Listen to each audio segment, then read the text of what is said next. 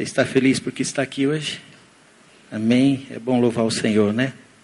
Como é bom adorarmos ao nosso Deus. Hoje eu queria conversar um pouquinho com vocês sobre o tempo. Eu queria que nós avaliássemos como é que foi o nosso ano de 2015 e como que nós estamos pensando, planejando para o próximo ano.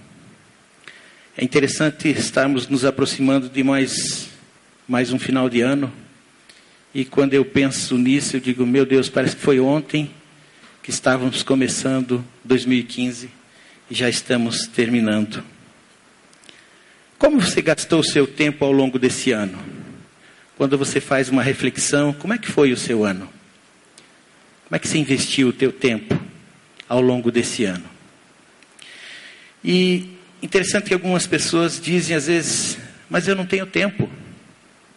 Eu estava pensando um pouquinho sobre isso e, e avaliando. Todos nós recebemos 24 horas todos os dias. Essas 24 horas, divididas em minutos, são 1440 minutos. E esses divididos são 86.400 segundos.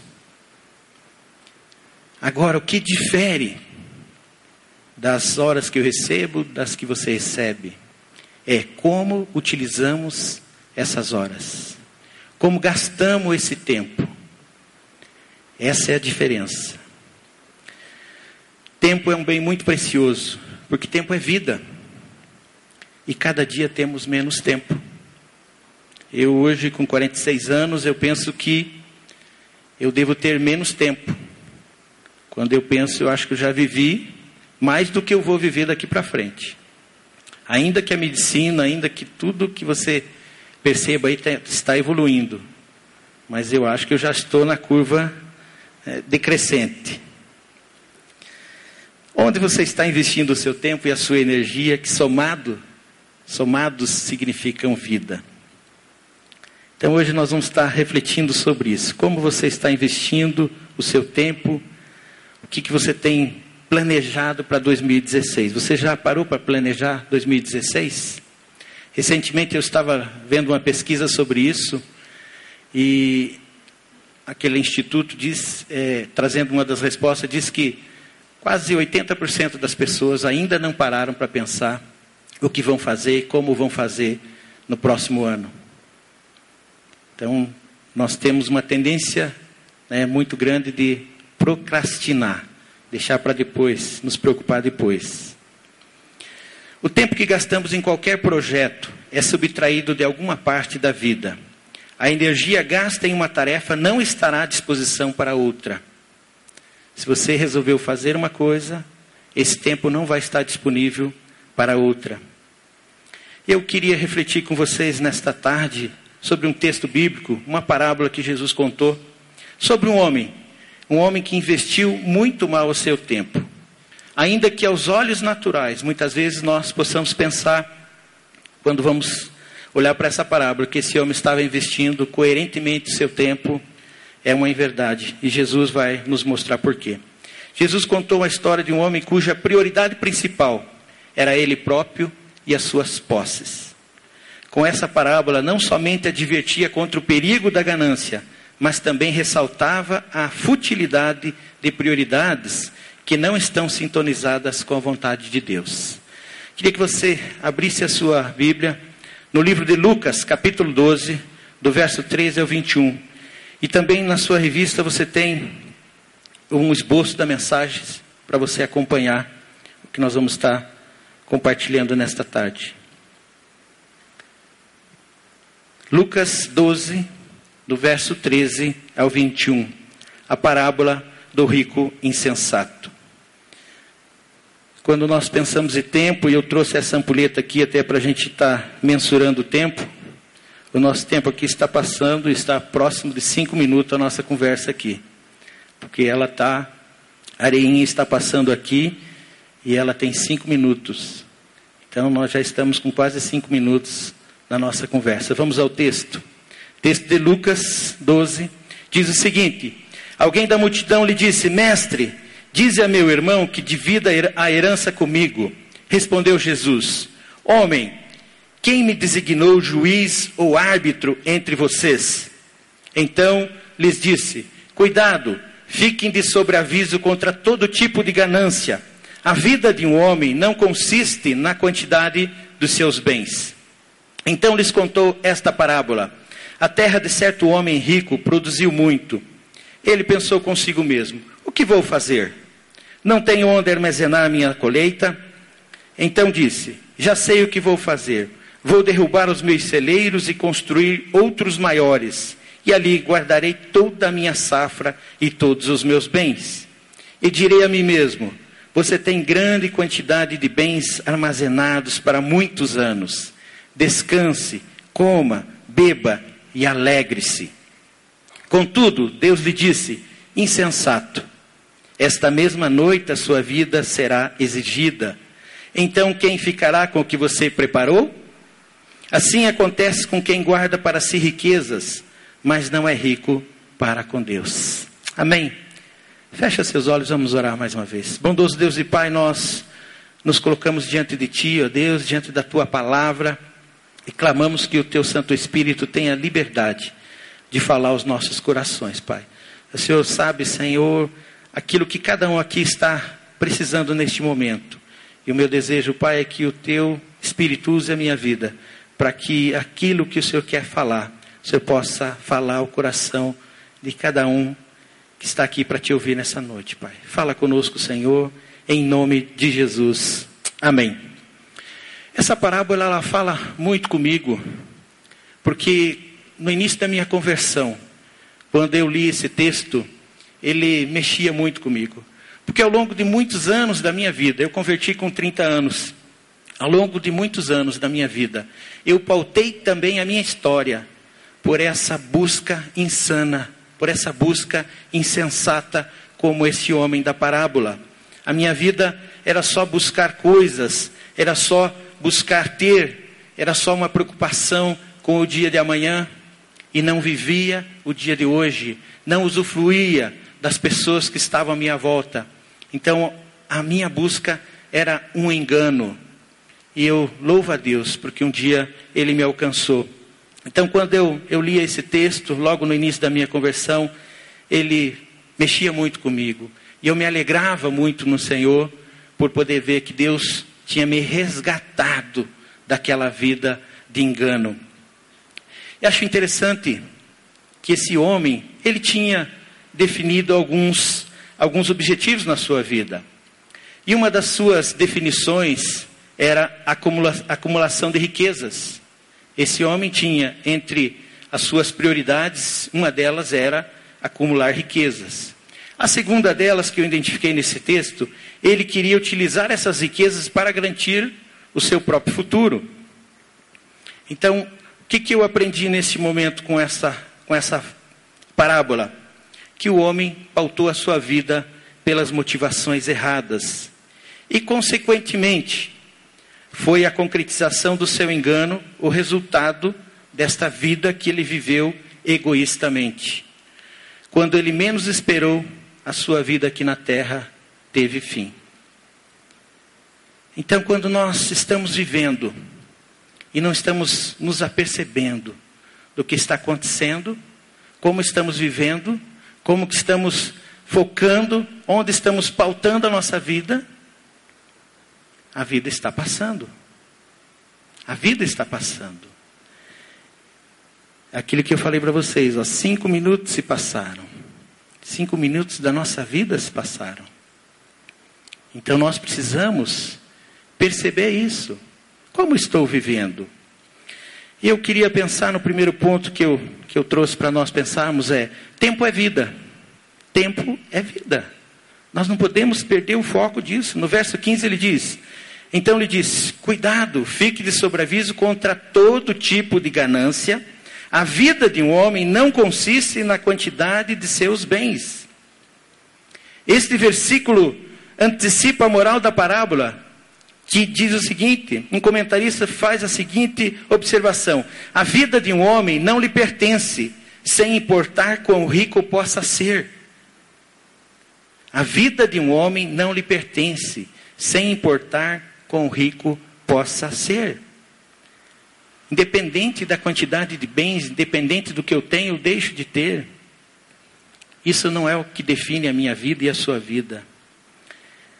E a sabedoria na frase que diz: Você pode se tornar escravo daquilo que possui. Na primeira carta de Paulo a Timóteo, ele traz um ensino sobre isso. 1 Timóteo 6 a 9, 9 e 10, aliás. 1 Timóteo capítulo 6, verso 9 e 10.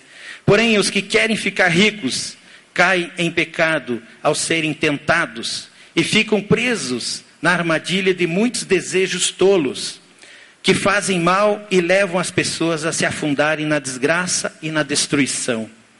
Pois o amor ao dinheiro é uma fonte de todos os tipos de males. E algumas pessoas, por quererem tanto ter dinheiro, se desviaram da fé e encheram a sua vida de sofrimentos. O desejo incontrolável de obter um alto padrão financeiro tem conduzido pessoas a tal estado de cobiça que elas perdem de vista os valores que são verdadeiramente essenciais à existência. Felizmente ou infelizmente, cedo ou tarde, elas têm de se deparar com a verdade que a segurança e a satisfação financeira são relativas e temporárias. Outra lição que eu descubro nesse texto a vida de uma pessoa não consiste, não depende, não se resume na quantidade de seus bens. Não está ligada àquilo que muitas vezes nós temos pautado a nossa vida. E quando eu penso nisso, me vem uma pergunta: quanto tempo desse ano eu gastei correndo atrás dessas coisas? Quanto tempo você gastou correndo atrás dessas coisas para garantir a aquisição de novos bens.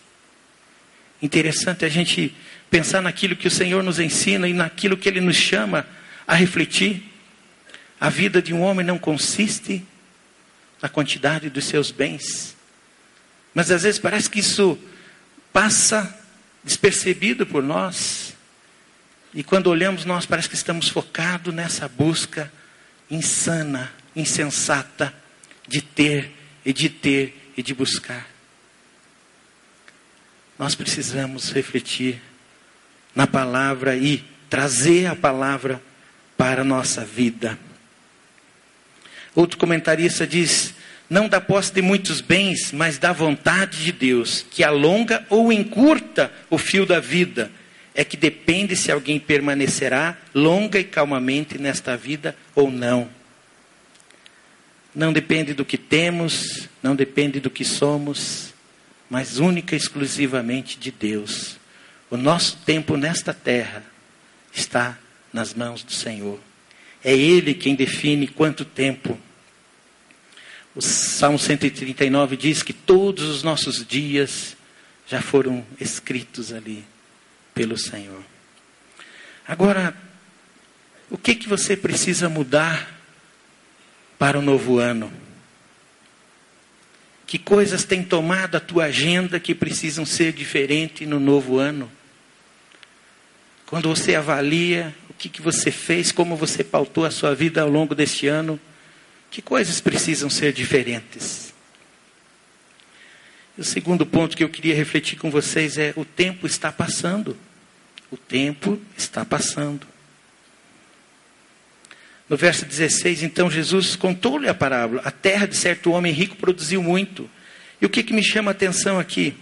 O Senhor Jesus contou a parábola usando o exemplo de um homem que conquistou sua riqueza através do seu trabalho, de maneira legítima e aparentemente inocente ao olharmos para essa história, a primeira coisa que faltava aquele homem rico era o completo contentamento. Era alguém que trabalhava. E eu conheço muitas pessoas que amam o que fazem, fazem muito bem feito, se dedicam, se doam por aquilo que estão fazendo. É pecado isso? Fazer bem feito, com qualidade? Eu não vejo isso como pecado. Agora, o que, que nos preocupa? Quanto tempo eu estou gastando naquilo que eu gosto de fazer? E se eu estou gastando muito mais tempo naquilo, no meu trabalho, naquilo que eu amo, eu estou roubando de alguém. Eu estou tirando esse tempo da família, do lazer, de outras coisas, tempo com Deus, tempo de estar na igreja, tempo de comunhão, de intimidade com Deus. Então, quando eu gosto muito daquilo que eu faço, eu tendo muitas vezes a gastar um tempo exagerado com aquilo.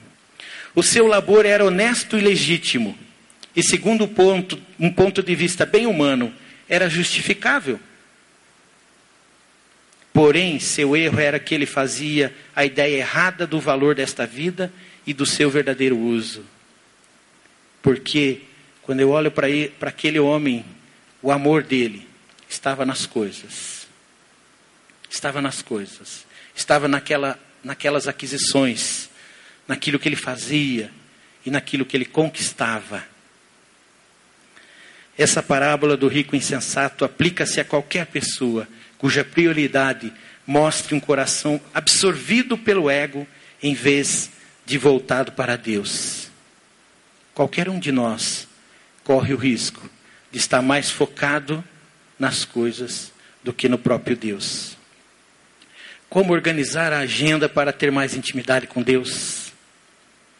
Só podemos conhecer mais de Deus se estivermos mais tempo com Deus. Em 2016, a nossa igreja tem como objetivo levar as pessoas a uma intimidade maior com Deus. O nosso tema do próximo ano é intimidade com Deus. Nós vamos imprimir todos os esforços para que aqui o nosso povo se volte mais para Deus. Gaste mais tempo com Deus. Invista mais do seu tempo nas coisas de Deus na leitura da palavra, na vida devocional, na educação com os filhos ali, ensinando os filhos na palavra. Esse é um dos nossos alvos para 2016. E você, o que vai fazer para estar mais perto de Deus? O que, que você tem feito? E o que, que precisa mudar na sua agenda para que você não diga que não tem tempo? Tem pessoas que passam a semana e não pegam a Bíblia. Ah, eu não tenho tempo. É agenda, é estudo, é faculdade, é trabalho, é correria.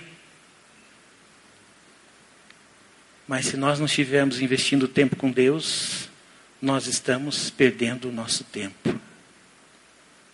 Se não estivermos priorizando o que é prioridade, estamos perdendo tempo. No verso 17, esse homem sensato pensou consigo mesmo: O que vou fazer? não tem onde armazenar minha colheita. No primeiro momento do seu descontentamento, ele ajuntou a ansiedade com a perplexidade, posto que não sabia como gerir e aumentar mais os seus tesouros. Mas muitos anos de egoísmo haviam treinado a sua mente para pensar somente em si mesmo. Ele era egoísta. Ele sabia tão somente que as riquezas produzem segurança, prazer conforto e pensava que a súmula da vida era isso, que o valor da vida era isso.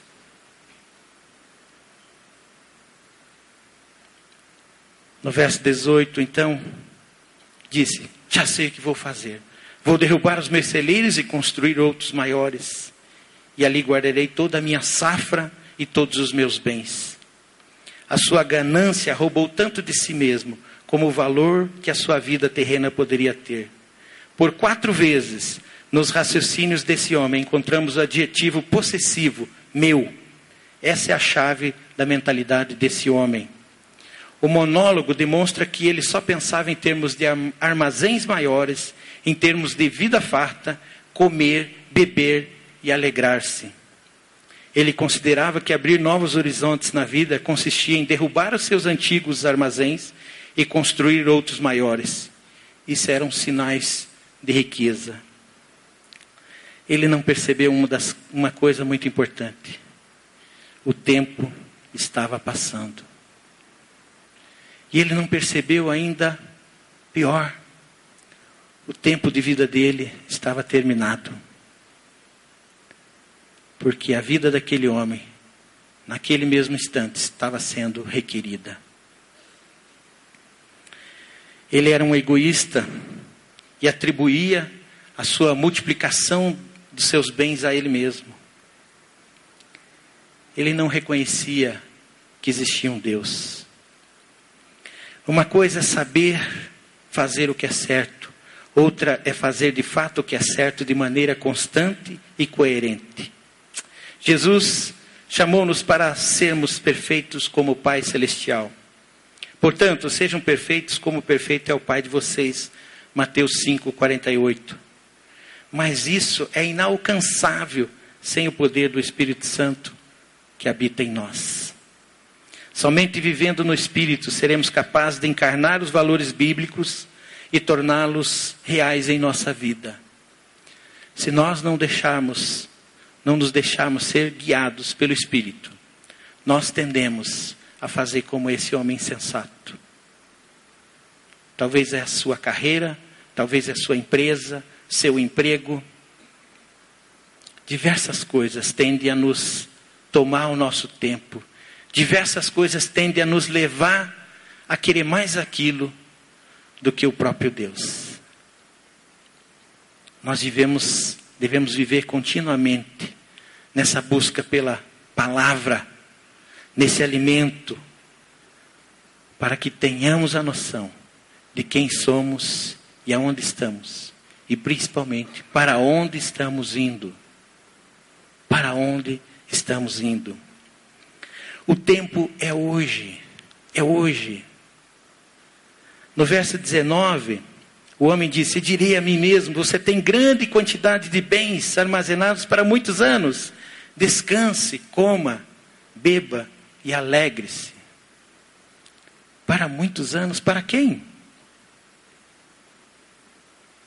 Observamos que o seu contínuo descontentamento, agora esse homem acrescenta outra ilusão. E que falsa ilusão! Pensava que o contentamento da alma resultaria de suas egoísticas acumulações de riquezas. Agora ele fala para sua própria alma: agora você tem em depósito muitos bens. Descansa, goza. Ele era insatisfeito. O homem tinha um planejamento, porém esse planejamento não considerava aquilo que Deus tem para o homem, porque ele não buscava a vontade de Deus que a meu entender ele não conhecia Deus.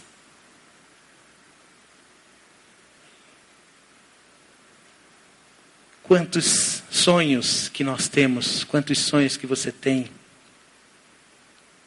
Você tem colocado isso diante de Deus? Porque é Deus quem nos dá as condições de realizarmos aquilo que planejamos. Se não colocarmos diante de Deus, certamente estaremos perdendo o nosso tempo. Quando fizermos o nosso planejamento, precisamos colocá-lo diante do Senhor, que é Ele que vai validar esses sonhos, esses planos. No verso 20 e 21 diz o seguinte: Contudo, Deus lhe disse, insensato, esta mesma noite a sua vida será exigida. Então quem ficará com o que você preparou? Assim acontece com quem guarda para si riquezas, mas não é rico para com Deus. Um homem insensato não percebeu que o tempo tinha terminado. E você tem percebido que o tempo está passando? Você tem parado para refletir sobre a sua vida, sobre a sua história? Como você tem caminhado, como você tem conduzido a sua vida? buscando a vontade de Deus, buscando fazer a plena vontade de Deus, usufruindo da intimidade, da comunhão com Deus, entendendo qual é a boa e perfeita vontade de Deus. Onde está a tua segurança? Onde está a tua segurança? Se hoje o Senhor lhe pedisse contas da sua vida, como que você agiria? Se fosse como o homem sensato ali, que o seu último dia de vida E ele tinha que prestar conta. E se fosse você? E se fosse você hoje? Seu último dia de vida? O que você teria para apresentar ao Senhor? Como você tem vivido, como você tem gasto o seu tempo? Você tem colocado toda a sua, a sua história, a sua vida nesse curto e pequeno espaço de tempo entre o seu nascimento e a morte,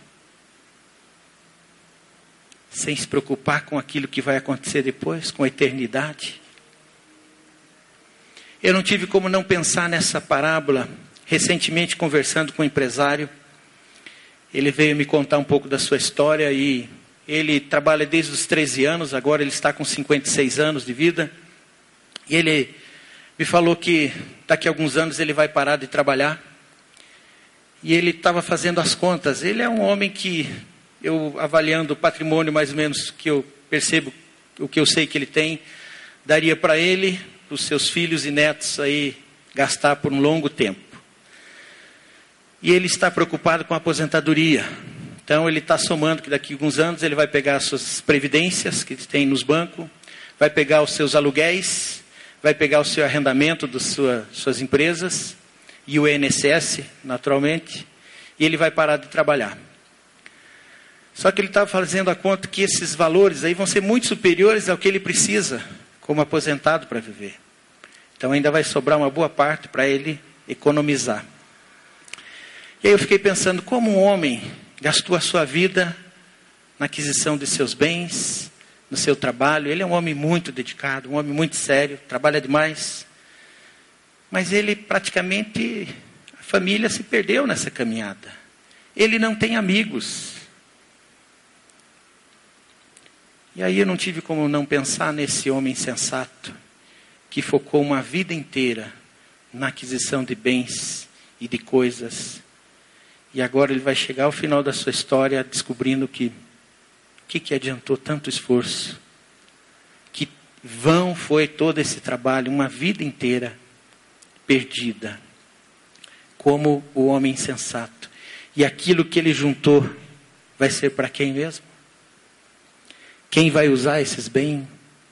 Quem vai gastar esse dinheiro? Quantas pessoas que eu conheço que têm feito assim, que vivem assim? Na minha carreira profissional, eu conheci muitos empresários, muitos homens ricos que gastaram uma vida nessa busca. Certamente você conhece alguns também. Que pena dessas pessoas. Eu achei interessante também o salmista, no Salmo 39. Abra lá o Salmo 39, porque ele tem que estar marcado. É, é tremendo aquilo que Davi nos ensina. Salmos 39, no verso 4 e 7. Sal, salmista nos traz alguns alertas. Salmo 39, verso 4 e 7. Diz o seguinte: Mostra-me, Senhor, o fim da minha vida e o número dos meus dias, para que eu saiba quão frágil sou. Deste aos meus dias o comprimento de um palmo.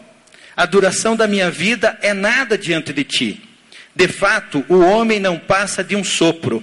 Sim, cada um vai e volta como a sombra.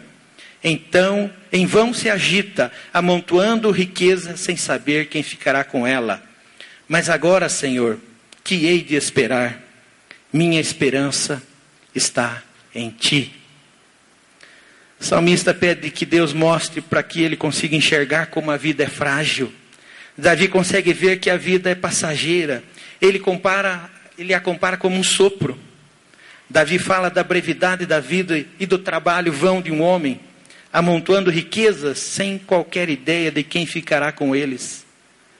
E Davi conclui afirmando que a sua esperança está em Deus, o único que pode afastá-lo de uma vida de rebelião e de um desastre espiritual, afastar-se do Criador. Ao depositarmos a nossa esperança em Deus, a brevidade de, da vida na terra merece ser considerada todos os dias. Ao depositarmos a nossa esperança em Deus, a brevidade da nossa vida na terra merece ser considerada todos os dias. Como estou gastando meu tempo? Como você está gastando o seu tempo? Afinal, nosso propósito de vida deve ser levar com reconhecimento, honra e glória a Deus e não buscar prazer egoísta.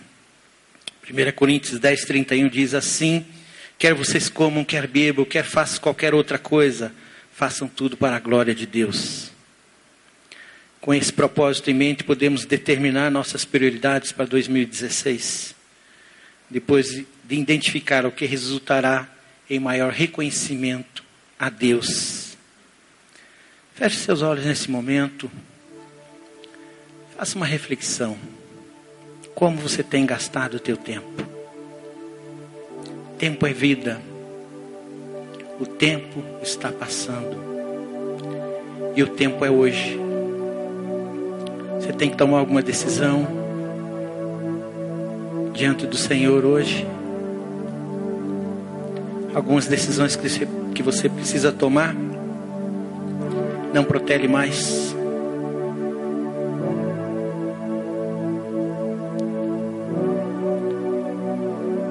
Coloque para o Senhor a sua vida, a sua história. Cada ano que tem passado, como tem sido a tua história, como tem sido a tua vida. Onde você está depositando a tua segurança? Na sua capacidade, nas suas habilidades, no seu conhecimento, nos títulos que você tem, nos cursos que você tem feito? Ou você está firmado no Senhor? Você tem procurado fazer a vontade de Deus ou a sua própria vontade?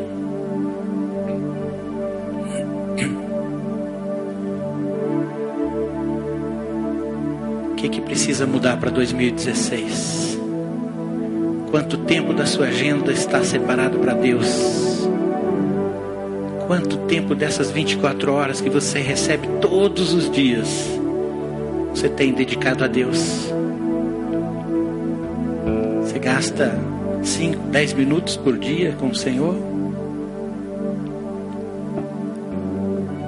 24 horas por dia nós recebemos todos os dias. Você tem gasto isso de maneira sensata, coerente? Nós vamos começar a cantar agora. Se você quer colocar algumas prioridades no altar de Deus, você vai ter essa oportunidade neste momento. Se você quer trazer alguns desafios, algumas mudanças, mudanças de atitude, mudanças de algo que você precisa fazer na sua vida, você vai ter a oportunidade de vir agora e nós vamos orar. Nós vamos orar. Se você tem agido como esse homem sensato e você diz: Não, eu quero ser diferente, eu quero que a minha vida seja diferente. Eu quero que Deus seja a prioridade nesse novo ano. Se você quer firmar esse compromisso diante do Senhor, dê um passo de fé e venha dobrar os seus joelhos aqui na frente.